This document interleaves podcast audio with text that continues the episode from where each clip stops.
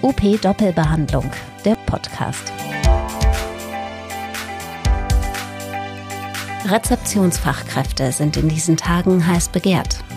Das ist auch in Heilmittelpraxen nicht anders. Und es hat gute Gründe, findet Lisa Magel, die bei Buchner Referentin ist. Lisa war lange Praxisleiterin und hat ebenfalls Rezeptionserfahrung. Sie ist der Meinung, dass die Arbeit, die gute Rezeptionsfachkräfte für eine Praxis leisten, oftmals nicht nur nicht gesehen, sondern vor allem unterschätzt wird. Björn Schwarz hat mit ihr gesprochen.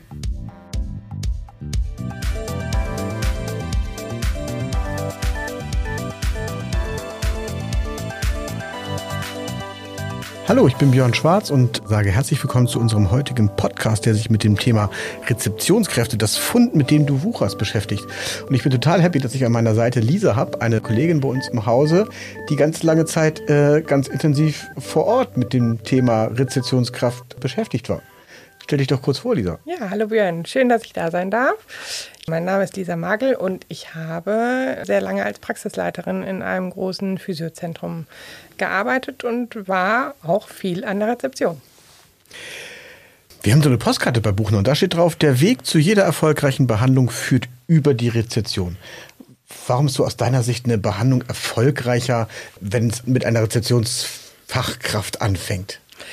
Naja, die Rezeption sorgt fürs Sorglosmanagement, würde ich immer so sagen. Also die fängt ja mit dem ersten Kontakt quasi an ähm, und die holen die Patienten ab und bereiten die gut auf die Therapie vor, dass die Therapeuten wirklich therapieren können. Es gibt ja so, so böse Behauptungen, so in großen Konzernen, äh, wenn da Mitarbeiter als Sekretär oder so arbeiten, dann werden die so manchmal als Deko dargestellt. Die sitzen einfach da, damit sie gut aussehen und äh, die Ersten, die reinkommen, einen guten Eindruck vor einem Unternehmen haben. Kannst du so ganz kurz eine Lanze brechen für die Rezeptionskräfte, warum die auf gar keinen Fall nur als Deko da sind? Ja, wir hatten das in der Praxis oft, dass sich Patienten beworben haben, wenn wir freie Stellen an der Rezeption hatten. Und die waren dann ganz überrascht nach einer Woche, wie stressig das ist, wie viel man auf den Punkt immer zusammenbringen muss und dass es halt nicht nur ist, ach, ich lasse hier mal die Leute unterschreiben. Rezeption ist viel, viel, viel mehr, finde ich, als dass man immer so im Vordergrund sieht.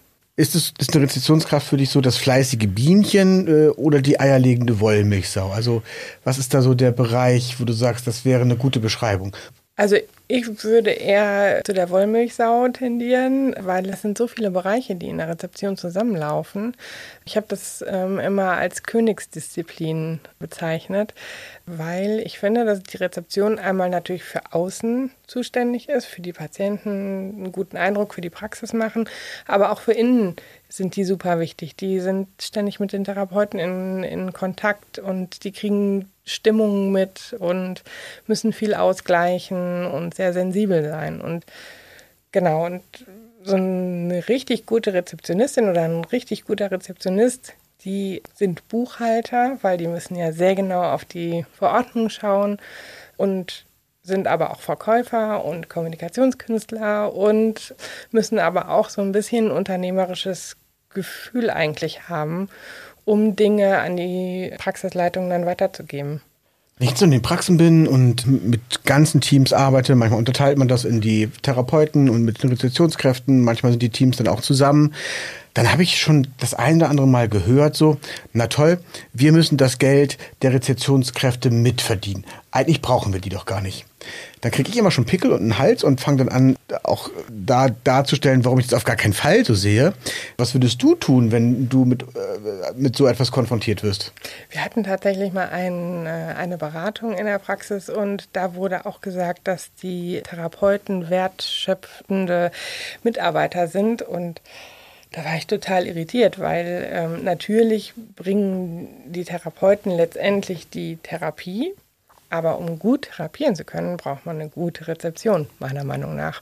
Und von daher hängt halt alles zusammen. Also ich finde es sowieso total Quatsch im Unternehmen von gewinnbringenden oder umsatzfördernden Leuten zu sprechen. Da ist die Reinigungskraft genauso wichtig weil wenn es nicht schön ist, dann hat halt auch keiner Lust, dort zu arbeiten. Also es hängt alles zusammen, finde ich. Ja, ich hole dann immer, also ich kann überhaupt nicht malen, aber ich male trotzdem, weil ich nicht äh, oftmals schlecht reden kann, ohne zu malen. Und ich male dann immer mein fürchterliches Bild von meinen Zahnrädern auf. Und dann sage ich immer, hey, stellt euch vor, jeder einer Mitarbeiter hier in der Praxis ist eines dieser Zahnräder und insgesamt bewegt sich das ganze System.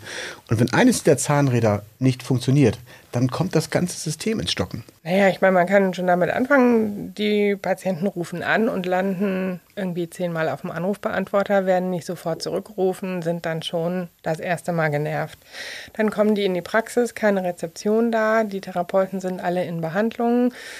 Und vielleicht ist das ein unsicherer Patient oder findet sich nicht so gut zurecht, der wird auf jeden Fall nicht geführt und ist dann auch schon mal genervt. So, ne? Und hat dann das Gefühl, dass in den 20 Minuten oder 15 Minuten, je nachdem, noch die, äh, die Termine gemacht werden müssen, der Eigenanteil äh, abgerechnet werden muss und so weiter und so fort. Das kann schon übel aufstoßen, glaube ich, bei den Patienten. Und dann sind die halt auch nicht unbedingt offen für die Therapie. Ne, wenn dann der Therapeut noch sagt, äh, ja, und die Übungen müssen Sie aber noch mal bitte jeden Tag äh, dreimal machen zu Hause selber, dann gibt es, glaube ich, den einen oder anderen Patienten, der sagt, ja, okay, pff, was bringt das?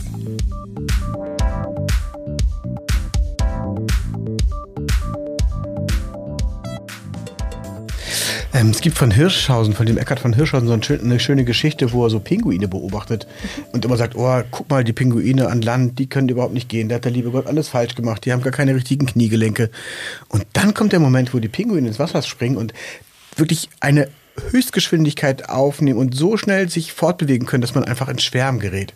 Und die gehören einfach ins Wasser. Und deswegen finde ich auch immer, dass jeder das machen sollte, was er am besten kann und wofür sein Herz schlägt und wo er auch Bock drauf hat. Und die Therapeuten, die ich kenne, da sind die wenigsten dabei, die Lust haben, die Sachen zu machen, die du gerade beschrieben hast. Eigenanteil berechnen, Termine zu vergeben, Anrufe entgegenzunehmen, sich mit Patienten darüber zu unterhalten, dass vielleicht etwas nicht so gut gelaufen ist, also Beschwerdemanagement zu machen, weil die alle sagen, das hat auch negative Auswirkungen auf mein Therapeut-Patienten-Vertrauensverhältnis. Okay. Und dann passiert genau das, was du gerade beschreibst, dass dann, wenn das Verhältnis ein bisschen durch therapiefremde Sachen gestört wird, dass die Therapie und äh, die, die Therapie nachgelagerten Sachen dann an der Stelle gar nicht mehr so gut funktionieren. Genau. Wenn jetzt eine Praxis zu dir kommt äh, und sagt, oh, wir finden keine Rezeptionskraft. Was schlägst du vor? Wo kann man gut gucken? Wer passt gut als Rezeptionskraft? Königsdisziplin. ja, also es gibt ja keinen richtigen Beruf oder keinen Beruf, der nur auf die Rezeption gerade bei Heilmittelerbringern vorbereitet. Ähm, ich würde mir auf jeden Fall die Praxis anschauen und gucken, ähm, okay, wie ticken die da? Wer passt zu denen? Was ich für die Rezeption auch immer super wichtig finde, dass die auch einen guten Arbeitsplatz haben. Also und da nicht wie die Hühner auf der Stange in der letzten Ecke noch irgendwie einen Platz bekommen haben. Vielleicht kann man auch schauen, wen gibt es schon als Rezeptionsmitarbeiter? Wo sind deren Schwerpunkte? Ne? Also haben wir einen Kommunikativen dabei oder jemanden, der wirklich die Verordnung prüfen kann? Es gibt ja so Leute, die gucken sich eine Verordnung an und können innerhalb von einer Sekunde sehen die einen Fehler. Mhm. Das kann aber nicht jeder. Und äh, da würde ich wirklich gucken, wen haben wir, worauf soll Wert gelegt werden. Es gibt ja auch Praxen, die viel beraten vorher, vor den Terminen, um vielleicht auch noch die ein oder andere Privatleistung äh, mit verkaufen zu können, da wo es Sinn macht. Ja, das muss man sich einfach anschauen und dann gucken, wen suchen wir denn eigentlich ich bin da ziemlich einfach gestrickt. Ich habe irgendwann mal eine Idee gehabt und die ventiliere ich dann so lange, bis sie total ausgelutscht ist. Die ist jetzt schon ein bisschen älter. Ich finde sie aber trotzdem immer noch gut. Wie, wie würdest du reagieren, wenn ich dir sage, Mensch, du suchst eine Rezeptionskraft, guck mal bei hotelcareer.de, da sind äh, Leute, die in Hotels Jobs suchen und fisch da jemanden ab. Ja, finde ich eine super Idee. Ja. Weil ich finde, Leute, die im Hotel arbeiten, die haben so das Thema ähm, Service so mit der großen Suppenkelle aufgenommen und die sind voll serviceorientiert. Und für mich ist ähm, ein Mitarbeiter und eine Mitarbeiterin im Rezeptionsbereich einfach die Service-Schnittstelle, ähm, der Service-Manager, um da mal einen fürchterlich äh, neudeutschen Begriff mit einzubringen. Also der, derjenige, der Service einfach groß schreibt. Und wenn wir mal gucken, im Lateinischen, glaube ich, da kommt das her, ist ja eigentlich dienen boah, ja, schüttel ich mich so ein bisschen, wenn ich den Begriff höre, aber ich diene ja an der Stelle, bin ich so eine, so eine, so eine Service-Schnittstelle. Ich mache etwas für den Therapeuten, ich mache etwas für den Patienten, im Endeffekt auch für den Praxisinhaber, aber immer zahle ich ein auf das Ziel, was wir in der Praxis alle haben.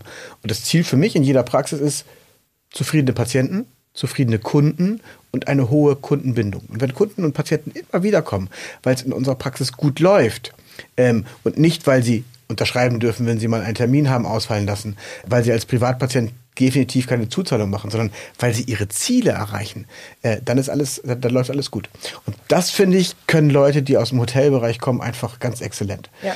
Und ich finde, da kann man in der Stellenausschreibung auch richtig ähm, Wettbewerbsvorteile schaffen und sagen, hey, hast du keinen Bock mehr auf Nachtdienst, hast du keinen Bock mehr auf Wochenende, hast du keinen Bock mehr dann zu arbeiten, wenn andere Urlaub machen? Hey, mach den gleichen Job, den du bisher machst, nur in einer ganz ruhig, also in einer ganz ruhigen, in Anführungsstrichen, aber in einer ruhigeren und strukturierteren Umgebung. Ja, perfekt. Also nee, finde ich richtig gut. Gerade so ähm, Hotel ist ja auch ähm, sehr, also ein gutes Hotel, ein feines Hotel, wo man reinkommt, da ist alles ganz ruhig, die sind alle immer egal wie trubelig es ist, die bleiben alle ganz, also so in meiner jugendlichen ähm, Bestvorstellung, äh, alle ganz ruhig, es ist alles in Ordnung, die lösen jedes Problem, darum geht es ja auch, Probleme zu lösen, weil gerade an der Rezeption, finde ich, gibt es halt auch nicht nur Regeln, die man einzuhalten hat, sondern man muss von Situation zu Situation entscheiden. Und das ist ja Lösung finden und dafür braucht es auch die richtigen Mitarbeiter. Und ähm, von daher richtig gut mit dem Hotel. Guter Vergleich, ja. Jetzt hast du für noch ein anderes Stichpunkt genannt. Äh, äh, ein anderen Stichpunkt? Also ein anderes Stichwort heißt es, glaube ich. Ich habe ein Wort gehört, auf das ich angesprungen bin. Ja. Ich glaube, so ganz modern heißt es gerade getriggert. ähm, äh, und zwar hast du gesagt, die müssen auch äh, unternehmerisch denken. Da bin ich natürlich sofort dabei. Ne? Also ich behaupte ja aber von mir, ich bin derjenige, der BWL-Leuten gut erklären kann, die damit nichts am Hut haben. Und da geht es natürlich auch um das Thema Wirtschaftlichkeit, um das Thema Gewinnsteigerung, auch wenn das sich manchmal für den einen oder anderen komisch anfühlt, wenn wir von Heilmitteln, von Gesundheit sprechen und dann von Gewinnsteigerung. Ich bin, finde, das schließt sich nicht aus, sondern das bedingt sich zwingend. Aber wie kann, wenn wir das Thema Terminierung uns anschauen, warum ist da eine Rezessionskraft ein ganz großer Treiber, was Gewinn und Umsatz angeht in einer Praxis aus deiner Sicht? Naja, die kennen die Patienten, die wissen, dass Frau Schmitz gerne dreimal die Woche Therapie hätte, wir aber im Moment nur ein oder zwei Termine vergeben können. Und sobald jemand absagt, weiß die Rezeption, ah, die Frau Schmitz, die können wir noch anrufen. Vielleicht können wir die Lücke schließen. Und darum geht es ja letztendlich. Ne? Also so mit. Ich finde ähm, allerdings, dass es mh, mm, die Rezeption eher so ein, nur so ein, also die müssen natürlich unternehmerisch denken und zum Beispiel die Lücken schließen. Größere Probleme sollten die aber aus meiner Sicht nicht lösen, sondern dann mit der Geschäftsführung oder Praxisleitung zusammen äh, sitzen und sagen, hier, das und das ist uns aufgefallen und die sollten diese Probleme dann nicht lösen. Das finde ich auch ganz wichtig, weil sonst gibt es so eine Eigendynamik, dass die Rezeption die Praxis führt, darum geht es nicht, sondern dass die ihren Bereich machen, dass der gut abgesteckt ist auch und aber feinfühlig sind und Themen aufnehmen, die so. Wobei aufkommen. mir jetzt ganz viele Praxisinhaber und Praxisinhaberinnen einfallen, die total happy wären, wenn sie jemanden hätten, der so heimlich ihre Praxis führt, damit sie sich um das Thema Mitarbeiterführung nicht mehr kümmern müssen.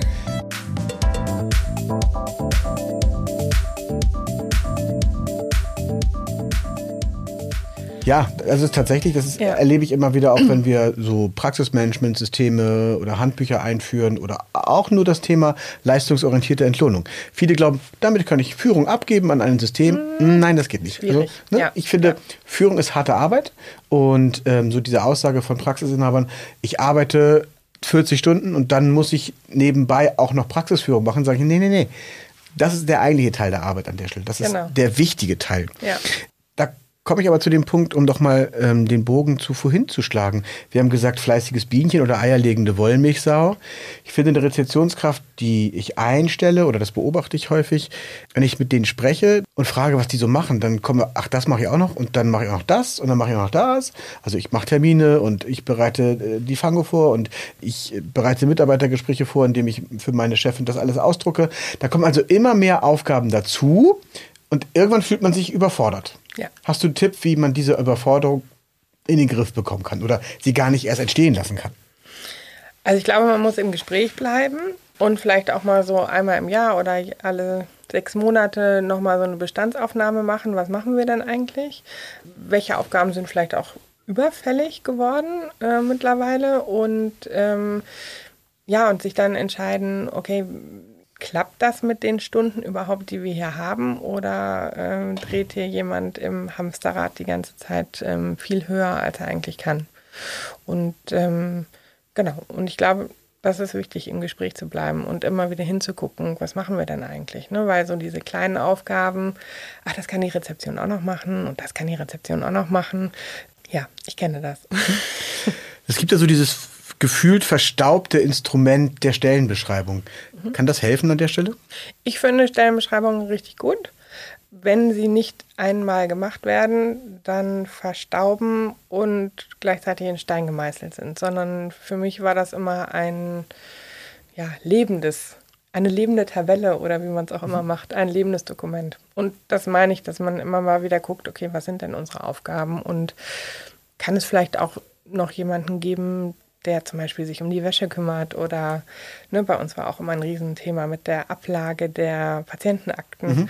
Ne, das macht ja auch Spaß, darüber dann im Team nachzudenken, sich vielleicht bessere Lösungen zu überlegen und ja.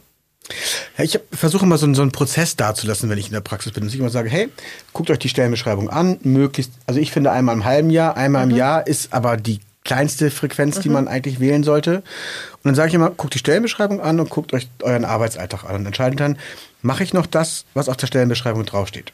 Und wenn man dann sagt, ja, dann ist man nicht fertig, sondern dann schlage ich vor, frag dann, ist es auch noch sinnvoll? Oder fehlt irgendwas hier A in deinem Arbeitsalltag, was wir B auch dann in der Stellenbeschreibung ergänzen sollten?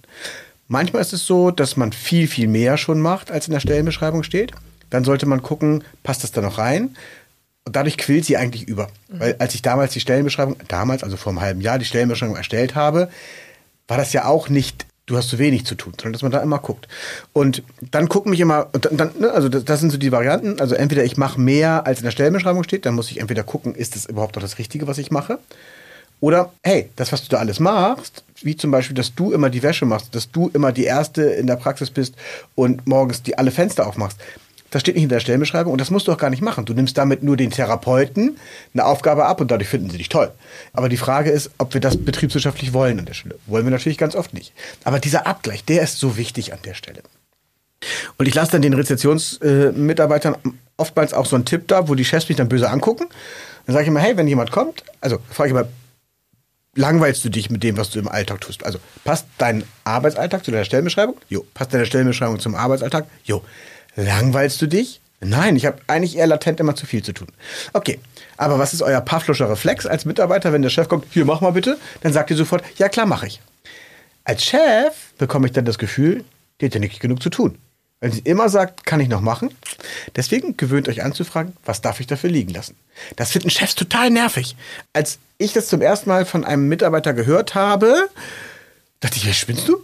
Was soll das denn jetzt? Und dann dachte ich, ja, nee, das hast du selber erzählt. Okay, ja, dann musst du damit mal durch. Aber, weil das ist genau das Wichtige, dass man einfach aufpasst, es müssen die richtigen Sachen gemacht werden. Aber warum die Frage oder die Antwort auf die Frage, warum machst du das, haben wir schon immer so gemacht, ist natürlich auch keine Variante, sondern dass man immer guckt, ist das, was ich tue, wirklich noch sinnvoll und richtig. Wichtig finde ich, glaube ich, auch noch in dem Zuge, dass man sich dann immer fragt, was ist wichtig für unseren Praxiserfolg? Also, ne, also in dieser Verwaltungsarbeit kann man sich ja auch ein Stück weit verlieren. Ähm, und dass man da wirklich auch in Kommunikation ist, das kannst du vielleicht auch nochmal, wie da so deine Erfahrung ist, äh, sagen, dass man, dass Rezeption und Praxisleitung auf jeden Fall in Kontakt bleiben müssen, auch über die Ziele der Praxis. Dass man nicht in so Verwaltungswust endet, sag ich jetzt mal. Ja, und ich äh, erweitere die Runde durch Therapeuten auch. Ja. Also ich habe so ein paar Praxen, einfach weil ich, weil der Kalender auch immer so voll ist, ich hätte gern viel mehr, könnte ich mir als so als einen Hauptschwerpunkt vorstellen, wo wir so Tage, so Jahreszielplanungstage machen. Und dann kriege ich immer die Frage, aber die, die, die Rezeptionskräfte müssen nicht dabei sein. Sage ich, dann lassen wir es gleich. Warum? also, weil wir sind ein Team. Und ja. wir haben ein, als ein Team haben wir ein Erfolg, ein Praxiserfolg. Also ich habe ja vorhin schon gesagt, für mich ist das Ziel einer Praxis zufriedene Patienten, aber eine Praxis hat auch einen Zweck und das ist Gewinn machen, weil wir müssen mit dem Gewinn den Inhaber bezahlen, wir müssen investieren, wir müssen Rücklagen bilden ne, und was da noch alles dazu kommt, Schmerzensgeld für den Inhaber finde ich, find ich auch mal einen wichtigen Punkt. Aber dafür brauchen wir Gewinn und gerade für, Investi für zukünftige Investitionen. Und da müssen wir einfach gucken, wie können wir zusammen dahin kommen und welche Ziele haben wir auf dem Weg noch. Und das ist immer immer ein Zusammen, das, um das Bild der Zahnrädchen, das was wir vorhin hatten, nochmal zu bemühen. Ne, wir, jeder hat ist ein Zahnrad in diesem Gesamtsystem und wir können nur zusammen diese Ziele erreichen. Wenn aber jetzt die Therapeuten sich mit der Inhaberin einschließen und kommen dann zurück und sagen, guck mal, liebe Retentitionskräfte, das ist unser Ziel für 2023, dann sagen sie, das ist ja super, dass das euer Ziel ist, wir haben darauf keinen Bock. Ja. Und dann könnte es schlimmstenfalls passieren, dass sie das Ganze sabotieren. Ja. Und deswegen muss es einen Prozess geben, wo wir sagen, Achtung, wir vereinbaren gemeinsam Ziele, jeder guckt, was er dazu beitragen kann und dann setzen wir uns quartalsweise auch eine Stunde hin oder als Teil einer Teambesprechung sagen, okay, was haben wir vorgehabt, wer wollte was machen und wo stehen wir. Und ich finde es dann nicht schlimm, dass wir Ziele nicht erreicht haben oder dass wir hinterher sind. Dann ist wichtig, dass wir nachjustieren und sagen, brauchen wir das Ziel noch? Was können wir tun, um es dann noch zu erreichen? Und da ist einfach immer ein regelmäßiger Austausch wichtig. Und da sehen wir einfach, dass jeder in der Praxis wichtig ist. Ja. Und ich sage auch, nehmt euch auch eure Reinigungskräfte mit in die Besprechung und in diese, diese, ja, aber die sind doch nur zehn Stunden die Woche da und dann, ja, genau. Aber wenn die in den zehn Stunden Mist machen, wenn der erste Patient von WC wiederkommt und sagt, da war, als ich raufging, schon kein Klopapier mehr, dann weiß ich, dass es sinnvoll gewesen wäre, die Reinigungskraft äh, mit zu unserem Zielplanungstag zu nehmen. Ja, auf jeden Fall. So, jetzt haben wir natürlich echt gerade besprochen, dass die Rezeptionskräfte viel zu tun haben, viele Aufgaben haben. Aber du hast auch immer wieder dieses Thema in Corona-Zeiten ja sowieso, da musste man sowieso viel wissen. Aber du hast das Thema Verordnungscheck angesprochen, du hast das Thema Absagen angesprochen. Da gibt es ja so viele Themen. Was kann man denn den Rezeptionskräften mit an die Hand geben, damit sie immer up-to-date sind? Naja, auf jeden Fall zu uns kommen, zu Buchner kommen, in die Seminare kommen, ja, und sich auch weiterbilden, also interessiert bleiben, auch mal die UP lesen zum Beispiel, also dann auch zu wissen, was um die Verordnung drumherum passiert, ähm, finde ich super wichtig, weil man dann ja einfach mehr Wissen hat und nicht nur den Check alleine kann, sondern auch vielleicht den Hintergrund kennt und dann viel flexibler ist, dann darauf zu reagieren. Also ich äh, erzähle immer, hey, die UP-Redaktion liest für mich und, sch und genau. schreibt das zusammen. Ne? Also es gibt ja so viele Informationen, die wir brauchen über die Branche und die finde ich aber auch jede Rezeptionsfachkraft braucht. Ähm, jetzt kann man alle Internetforen durchstöbern, immer wieder alles abonnieren. Boah, dann kommt man damit dazu. Deswegen haben wir eine Redaktion, die liest für alle.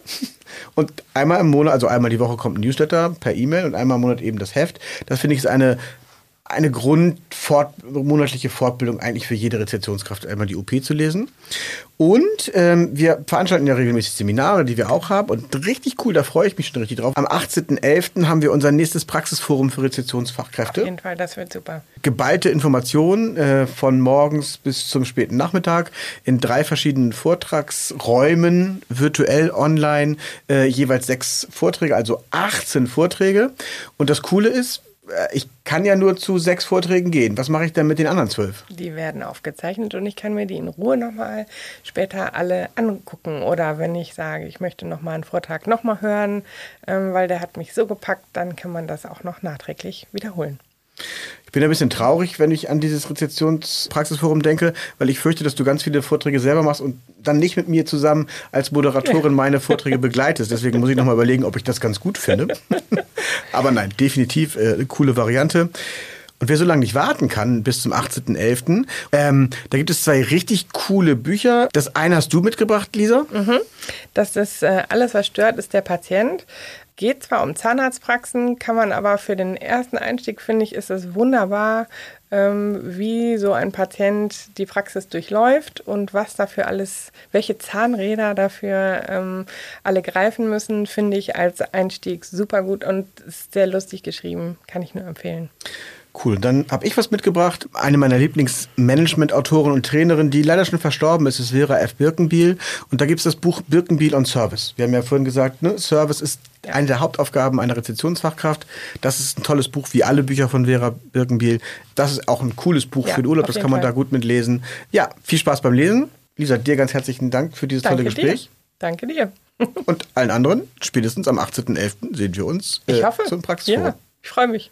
Tschüss. Bis dahin. Tschüss. Das war UP Doppelbehandlung, der Podcast rund um Therapie und Praxis. Zu hören auf op-aktuell.de sowie überall dort, wo es Podcasts gibt.